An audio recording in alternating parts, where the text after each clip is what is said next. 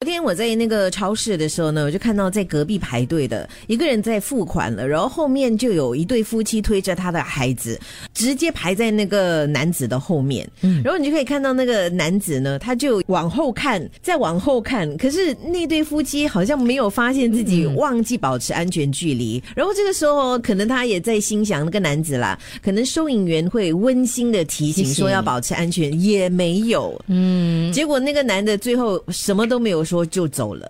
坦白说啦，如果我是那个店家，可能我真的在忙嘛，我也没有真的去注意到你们到底排队有没有保持一米啊。所以，我们真的要做好自己的本分。嗯，如果那个稽查员真的是来提醒你还是什么的话，那你就啊，好好好，没关系，我就你就做你该做的咯，而不是对他们发脾气啊。对，我觉得有有些时候，当然店店家他们的压力也很大，因为啊，如果是呃有你的这些顾客进到你的商店那边去，又忘记扫描等等，可能最后呢遭殃的是你自己。不过我要提醒，因为有一些店呢比较多年长者去，年长者本来就对这个什么扫描进入啊、登出就没有什么概念。我是希望大家可以给他们多一点点耐心，因为几个星期前我的姑姑到了一间店那边去买东西，因为我姑姑她很少出门，她真的有偶尔会忘记要 safe entry 这件事情，所以她到了那间店呢，她就直接就是走到旁边那边去看，然后那个那个店长非常不客气的，安迪，你有没有？你不可以进来，你没有扫，好凶哦！如果姑姑就在那边，周围很多人这样看，有点尴尬。对啊，就对不起我哦，我不知道，我不知道。然后我就跟那个店家说，没关系，我帮他扫描。哦，我只是觉得没有必要啊，因为你知道吗？你你有压力，大家也有压力啊，大家就和平的去解决这个问题。那我要举报。我那天去油站的时候，我在那边就是要 scan 那个 safe entry，scan 很久一次，你知不知道为什么我镜头就是一直抓不到？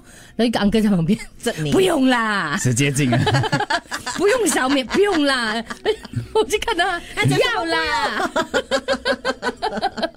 这样子我要问你们呢，你们觉得吃东西跟喝东西的这个规定哦，戴口罩的规定会不会明不明确？不会啊，当有饮料在我我桌上的时候，有饮料就拿下来。哎，这样又不一样对啊。因为那那天我朋友就说他，我就跟他说，哎，饮料还没有到，要戴上口罩哦。对对对，他就从他包包拿出他自己的一瓶水，哎，我有饮料啊，走漏洞。对，我就讲你这样子是走漏洞。没有，因为海峡时报他们星期刊他们有一个非正式的线上的调查啦，所以虽然我们感觉上我们都很理解，可是每个人的做法不一样。比如说那个饮料到了你才摘下来，可是有些人是等食物到了才摘下来的哦。然后呢，吃完又是另外一回事，因为如果你的同伴还在吃，可是你已经吃完了，有。些人是觉得大家吃完了，我们我才带上来，我们就带上的。只要我的部分我吃完，我就带上。我也是，嗯。虽然我有些时候我带上，我怕我可能会给我朋友压力，就是说是不是在催促他要吃快一点。不过我觉得有些时候你也不用想太多了，你就做好自己本分喽。哦，没有，这是对的。你知道昨天牛顿那边没有位置了，我们只要看到有人把口罩戴上，我们就知道他要走了。我觉得有 living 啊，有 living 啊，哎呀，不要 living。对，就在那边一直看着他。